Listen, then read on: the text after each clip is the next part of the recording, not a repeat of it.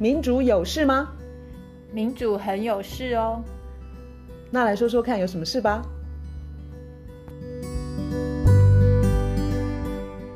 大家好，我是月韶。大家好，我是倩怡。好，我们今天要从生活化的议题开始讲，那叫做节约能源。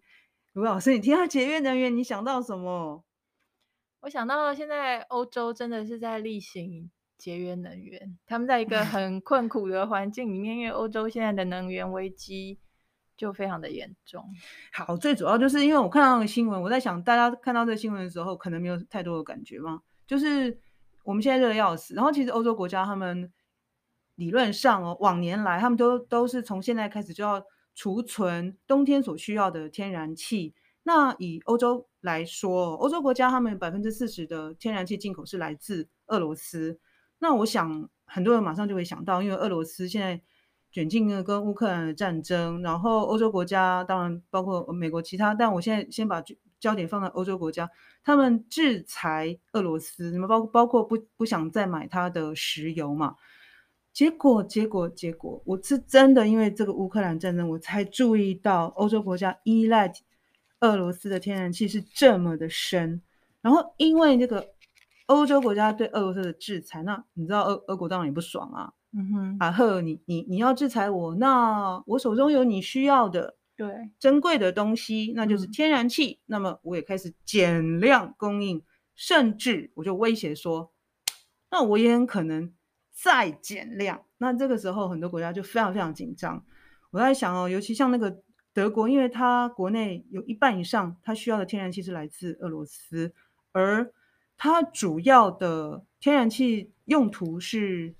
家用，就是取暖气，暖气，因为冬天可能很冷。嗯，那他们真的有理由紧张。如果冬天非常非常的冷，那如果真的那个暖气的供，就是暖气灯，因为就是涉及到呃电，当然还有他们有些暖气就是直接是用天然气。嗯，那好像大宗主要是天然气。对对对对，因为其实德国的天然气发电只有百分之十五。所以那个家用的暖气、嗯、到了很冷很冷的气候，如果受影响的话，哎，真的蛮令人担忧的。对啊，我我们就是我们昨天讨论，现在欧洲的这个能源危机它这么的严重，然后现在夏天的高温热浪又这么的严重。其实现在高温热浪也有更加重他们的能源使用，因为有些地方还是有还是有冷气嘛，所以这又影响到他们平常像你刚刚说的。夏天事实上要储存储储存起他们冬天需要的这些能源，那么现在有有这么大的困难，然后天然气又被俄罗斯掌握在手中，一下开关开小一点，对对对，然后再小一点，再大一点，然后再小一点。我们昨天有讨论，我们想想说，面对这个情况，可能的能走的路大概就三条路吧，一条就是早就该做的，已经。关心气候能气候问题、气候变迁，然后还有环境的人，很久很久很久以前就跟欧盟、跟欧洲的政府讲说，你就是要能源转型，你不应该再依赖化石燃料。不管今天这个你你依赖那些化石燃料的石油大亨也好，天然气的大亨，我不管他是哪一国人，是俄国人还是美国人，还是英国人，还是荷兰人，还是法国人。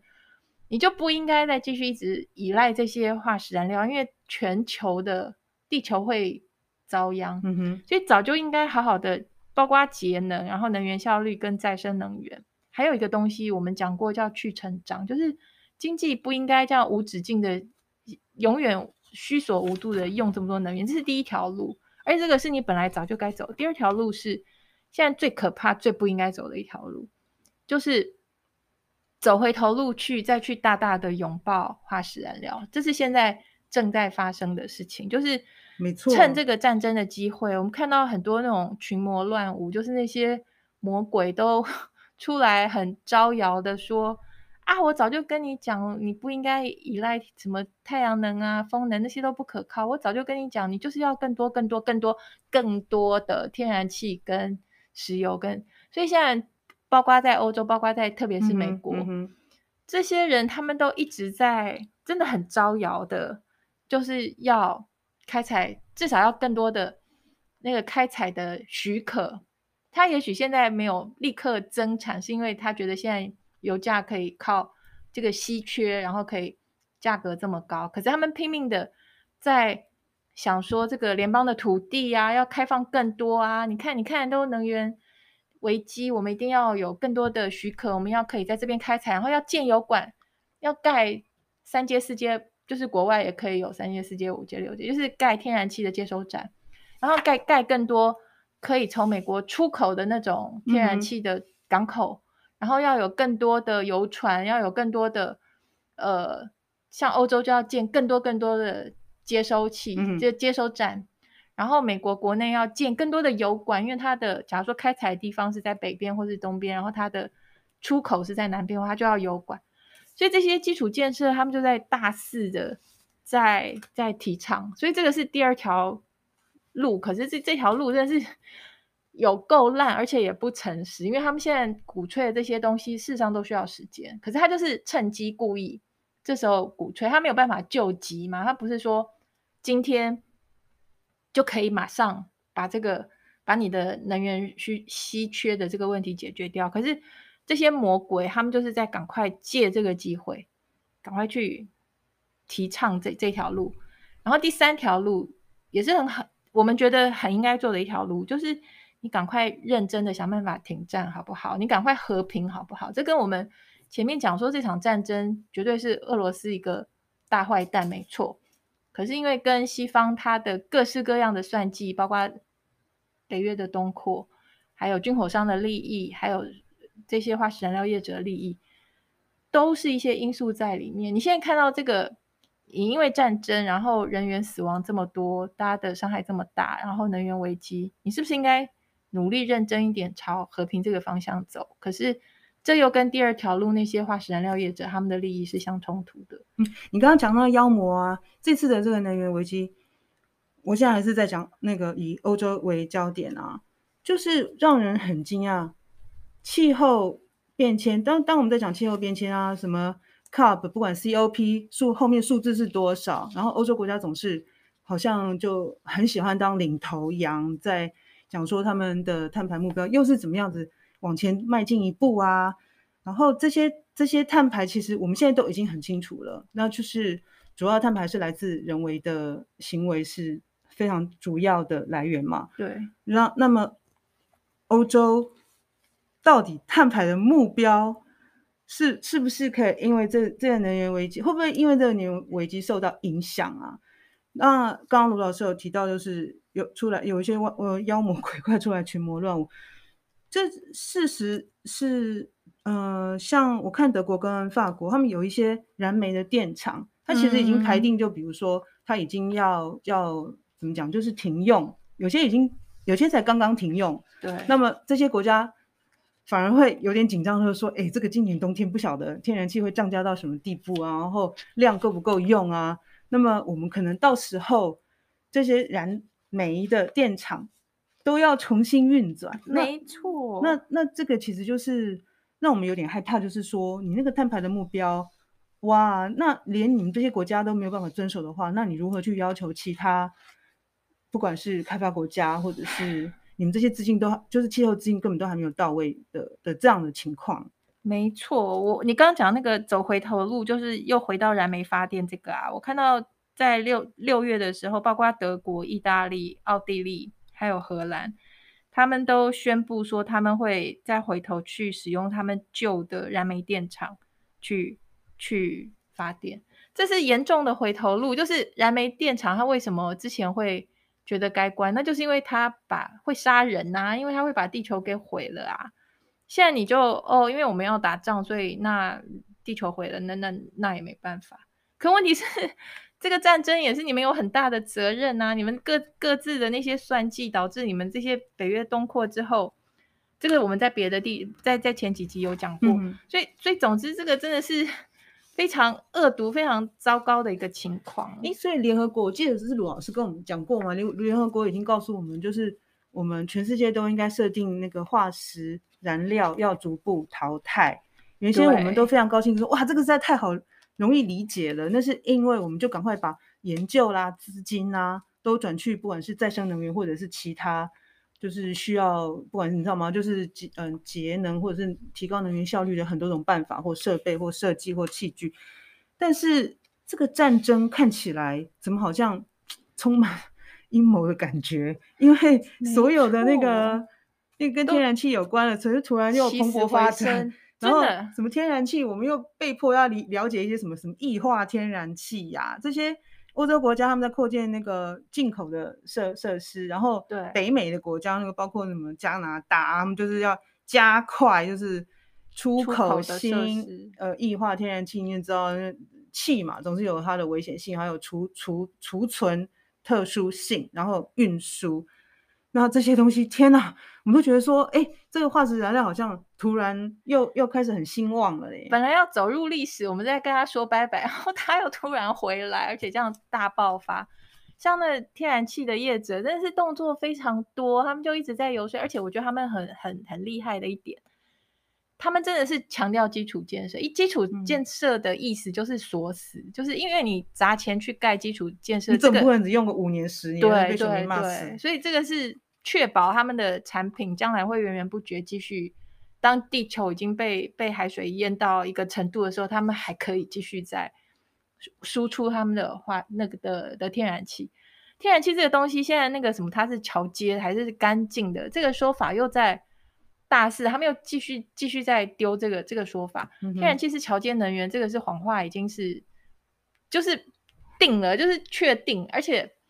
我们以前批评过天然气是桥接能源，我现在可能要道个歉，就是天然气它的确是桥接能源，可是我不久前听到一个 Kevin Anderson 那个科学家，他说天然气是桥接能能源，可是它是桥接我们到四度 C，把地球给毁掉了那个，因为我们现在的大气的那个甲烷的暴增，就是那个量暴增。嗯嗯这跟天然气有绝大的关系，所以总之，他们现在除了煤又回来了，天然气又回来了，还有，还有一个最肮脏的石油，而且还有页岩气。页岩气就是 fracking，就是打到地底下最深、最深、很深、很深的地方，然后又一大堆化学药剂，然后污染土壤、污染水，然后污染还会造成地震。反正 fracking 就是一个超级无敌那个中文。是叫页岩，对，页就是页面，书页的页，页面，然后岩就是岩石的岩。那个方法叫做什么高压水，什么水力，反正就有一个说法。那个东西本来在欧洲是几乎就是定了，说这个不欢迎，这个危险，这个脏，还会地震等等。结果这一次哦，我在最近看到说，不管是英国、德国、荷兰、美国，全部。这些 fracking 这些这些业者马上就超级活泼，然后又高调，然后还正义凛然的，就是说，哎、我们可以提供。你看，大家都现在都没有能源，我们现在赶快 fracking 啊！你们在那边进什么进？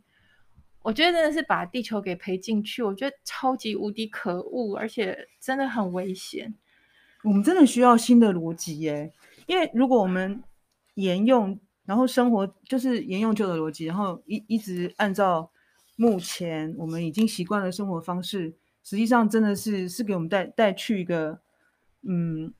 很难想很难想象的未来。所以当我看到就是说什么什么石油公司二零二二年第一季获利的情况，我真的我真的真的被他们打败。这个一定要讲，这个一定要讲，真的被他们打败。好，你再查、这个、你再查资料细节，我跟赶快穿插讲一下那个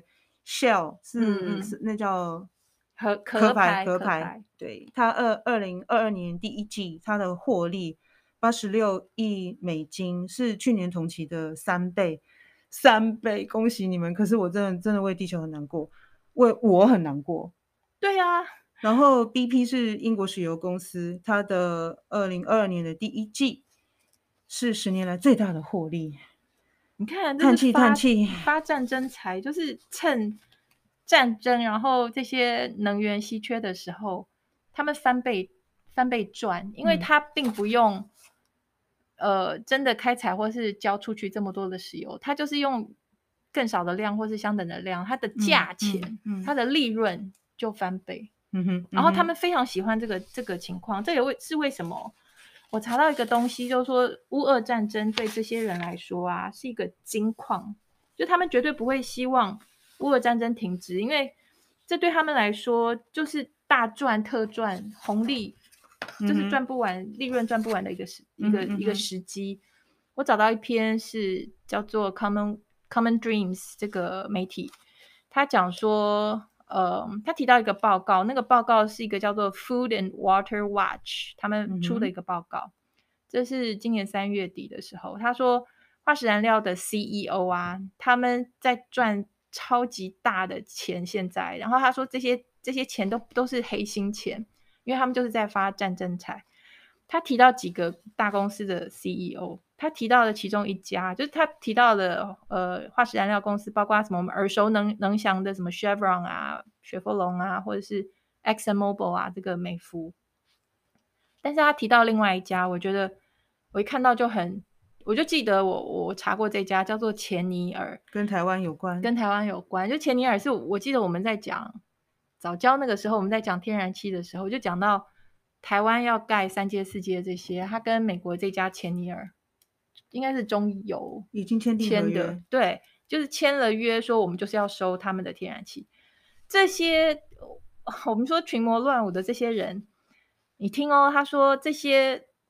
大公司的这些化石燃料公司，他们的 CEO，他们就是大肆利用现在的油价暴涨，然后把他们的公司的股票推升到一个地步。他讲。你听细节，钱尼尔的 CEO 这个人叫做 Jack Fusco，他的手上的公司股票在一月到三月十号，这不过是两个月多一点点的时间，两个月的时间，他手上的公司股票股票上涨多少？上涨两千五百万美金，所以他的、嗯、就是他的财产一夕之间，我们用台币的话，就是几亿几亿的在往上翻。那为什么原因？就是因为战争，然后让这个油价跟天然气的价格往上翻，所以它的产量不用增加，它直接坐在那边，它卖的原来它卖的那个产品，那个东西就变贵，然后股票就就跟着涨。可是赚的是不义之财，赚的是不义之财，不是他不是他的付出，他的辛劳。然后他说，呃，另外一家是 Exxon Mobil，他的 CEO 也是一样，Darren Woods。Darren Woods 他的手上的公司股票也是呃增值了两千五百万美金。然后他说，这些人呢，他们有些已经卖掉这些股票，就是已经拿到现金，嗯嗯哼，他们的财富就这样子一细翻。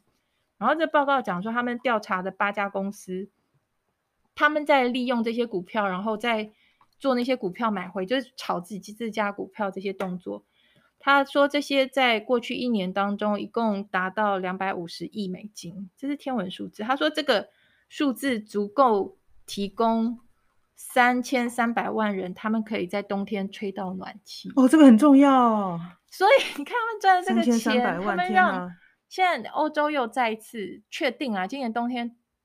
欧洲绝对是有很多人，他们是要在食物跟暖气之间去选择做选择。他们必须做这个选择，就是因为你把这个一方面你发动不是你发动战争，你你挑衅，然后导致就创造战争的条件，然后帮助战争的发生，然后让这些天然资源变得那么样的昂贵，然后你又从中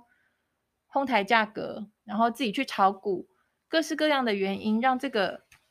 一般人根本都付不起这个暖气的费啊，没有没有办法去吹这个暖气。所以这是为什么？你也有看到，我有看到说，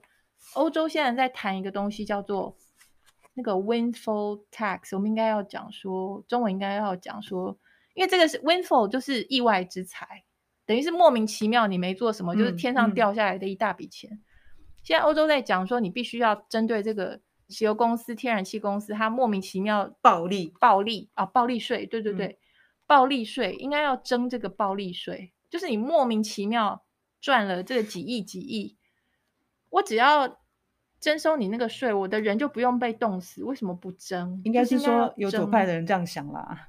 因为因为其实法国才刚刚把它把它取消，就是说他们没有通过这个。好像西班牙跟意大利，对，我看到西班牙有，那大概这是一个该做的事情好吗？他大概就是设定了一些门槛，所以西班牙大概就是对于二十个大这么大的企业有符合它。要征收这个暴利税，然后你标准，你收到这个税，你就是应该要用到弱势家庭，因为如果说他们没有办法，就他们如果真的只能在食物跟暖气之间做选择，你看我们现在的世界走到一个真的是快到尽头，这个真的很麻烦，因为其实就是说，台因为台湾的电费很低，嗯，所以很多人可能很很难想象，假设你的用电是按是你的你家户的呃那叫什么支出一个很大很大的比例的话，是很沉重的负担。其实卢老师好像讲过这个数字那个比例，我现在一直想不起来，但是。以法国来说好了，它的那个天然气啊，然后石油就是一直在涨价，然后你知道一般人民根本都快受不了了。对啊，嗯、开车需要加油的啦，还有那那个家里，因为现在天然气可能还没有账单，可能还没有到，因为还不需要很多暖气比例上嘛，因为现在是夏天，所以还没有到那个账单很恐怖的时候。那个这个像法国，他们其实要发给低，嗯、呃，就是有困难的家庭、弱势的家庭是。就是就是现金，就是补助补贴你去去付这个钱，嗯，要不然大家都受不了。然后他们最近通过的是加油，就是那个需要石油需要加油的，比如说有汽车的人嘛，他们就是补贴你的油价到这种地步啊。因为这到时候其实也是也是国家的钱啊，然后反正国家要继续负债。我觉得你总的看来就是已经走在错的道路上很久了，你就是。应该要去脱碳是很久之前该做的事，然后一直被拖着脚步，原因也是因为这些化石燃料业者，他就一直拖着大家叫他脚步，就是就是拉着你不准去脱碳，你不要给我发展绿能，你不要给我去去成长这些，就是要继续的经济成长啊，然后要大用我们的化石燃料，结果。搞到这个地步，结果变成如果说让国家的力量要去补贴这个暴涨的这种能源的价格的话，那其实是每一个人都被拖进去。而且现在欧洲已经有些工厂在关了啊，因为工厂它的能源、嗯、成本太高吗？对，而且因为他们现在就是在有些地方已经开始在谈配给这件事情，就没有足够的能源，没有足够的天然气，所以要开始工厂要被迫关闭。他告诉你说一件事情，就是。说长久以来，欧洲的特别是德国，嗯、我们刚刚有在聊，就是它整个经济发展的模式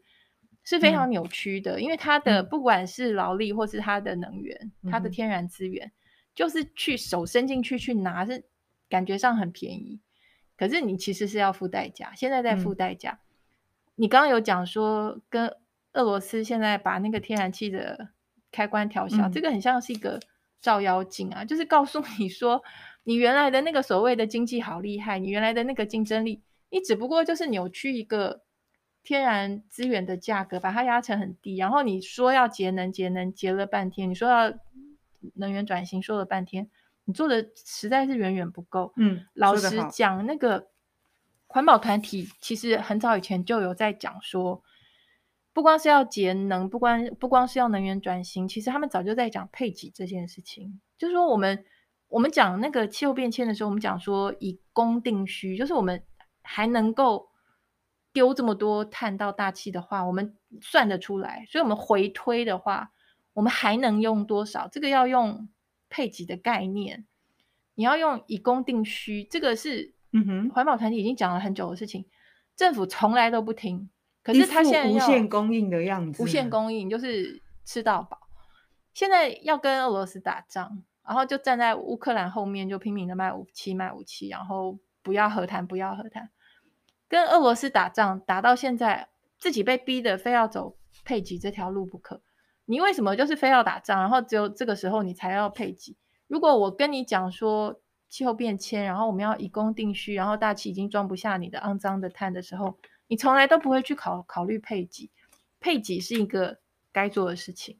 就是你已经。在大自然里头拿了太多太多太多，而且现在的不管是主张和平，或是环团，或是一些民间团体，他们都都有在讲一件事情说，说这场仗啊打得起来，嗯、根本就跟化石燃料从头，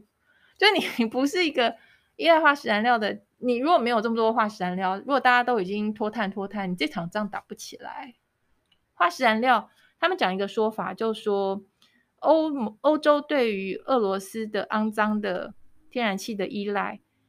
其实就是在养俄罗斯斯的军队。它是一个支柱，就是我我给你天然气给我，我钱给你，钱给你之后，他去养他的军队跟发展武器，对，那回头来打你，这不是很很笨的一件事情吗？你为什么要不断的依赖？而且现在是没有回头路，是因为我们发展的替代方式不够多元。你看哦，我们现在一直在制裁俄罗斯，可是实际上因为能源的价格变得比较贵了，所以它其实俄国完全没有亏到。哎，对耶，有一个说法是说，其实你欧洲制裁那么辛苦，但是天然气出口只有占俄罗斯 GDP 的两趴，就是他要是没有这份收入，他好像没有什么感觉。可是反过来讲，一旦俄罗斯停止供应天然气，欧元区的 GDP 的成长会减少三点四个百分点，然后欧元区的通膨会上升两点七个百分点。德国尤其受创程度会更深，很恐怖吧？所以换句话来讲，说这个这个制裁是并没有经过伤到他自己耶，欧洲这些国家。但是它的背后有太多的那些魔鬼啊，包括化石燃料业者，哦、他们要这个利益，他他管你平常一般老百姓，不管你是饿死的还是冻死的，还是你是工厂关关关门没有工作去死的，那都没有没有关系啊。而这些石油公司的股东或者 CEO，他们实际上。就是已经像那个拉霸机，是不是？反正就是就是钱就叮叮叮叮，就是所有的钱都滚到他们的口袋了。真的很真的很烂，真的很烂。其实就觉得蛮恐怖，因为这个结构真的短期之内没有办法解决。但是就像就像你刚刚说的，我们就是太我们知道，然后又不行动，然后现在又说行动的太晚了，所以我们只好接受吗？这是个烂逻辑。对，现在就说你看嘛，眼前就没有没有能源，那赶快再继续开采更多，然后买更多，盖更多，绝对不行，真的是太。还有一个很可怕的事情是，你知道现在乌俄战争也有引发那个、嗯、那个饥荒嘛？因为什么小麦啊，还有什么肥料啊这些运不出来。对，然后里头。那个就是现在，因为能源危机，然后有一部分的想要拿那个生殖能源去弥补。生殖能源其实它也是拿作物，包括什么玉米啊、这卖，我不知道没有，反正就是生殖能源，就是可以拿来吃的东西，它要拿去当做生殖能源。嗯嗯嗯。所以明明已经有些人，像非洲，我那天听几个国家，就是每四十八秒死一个小孩。在这个情况之下，全球的粮食就是不够，然后你现在还要去拿这个生殖能源去。补你的那个能源的缺口，拜托去成长，拜托我们的经济不需要规模大到这个样子，经济一直成长，这个什么东西会永无止境的成长？就是癌细胞啦。我们现在的 经济成长，经济成长这件事情，我们今天之之前在讲去成长的概念的时候，就是你如果还是一个在发育的小孩，或者是你是一个瘦干巴，你是一个就是。难民或是一个很受、营养不良的人，你就应该要成长，要多吃一点。富裕国家，你还在那边经济一直成长，一直成长，那个是病。你真的是在拿全世界太多太多的资源。前几天不是有一个新闻在讲那个地球超支日？嗯，你有看到那个新闻？七月二十八，我的印象中是这个这个日期啊，可能就是因为他他那一天七月二十八当天，已地球已经达到。它能够耗损的一个临界点是这样子吗？对，叫做 Earth Overshoot Day。它有的是翻生态负债日，也就是说七月二十八号这一天，我们人类已经把我们有资格拿的能源已经拿的资源，就是现在生活在地球上的的人，对，已经拿完了。就是用一年的单的的一年的时程来算的话，嗯，在那之后，我们就是一直在过度耗损地球的资源。对，就是你没有资格再去拿那个，因为没有东西给你拿。那我们基本上是把手伸到未来去拿，或是嗯，富裕国家去穷国去拿，北方国家去南方拿，这就是呃，Earth Overshoot Day，七月二十八号，所以我们有将近。半年的时间，我们都是在超支，都是在拿我们不该拿的东西，都在拿我们没资格拿的东西。而另我另外有点担心，就是说，人们已经听到，好像不知道该怎么样子反应。我我我不知道，我觉得人们听了都有点冷漠了。我现在刚好在看一本书啊，是加州大学出版的一本书，它是一个叫做气候焦虑的指南吧。他这个书的作者叫做 Sarah Jacket Ray，他他里头其实我才刚开始看啦，但是他很快就很有感觉的一点是，这个老师他一直都在教，包括生态啦、气候啊，在教这一方面。然后他说他是一个非常有热忱，就是迫不及待的想要把情况有多糟，赶快告诉学生。我觉得我也是这样的人，我就是会想要把情况已经很糟了，很糟了，你赶快听。有多糟多糟，然后这样的老师心里头的期待是会是希望年轻人或是学生，他听到说这么糟，那我要赶快开始行动。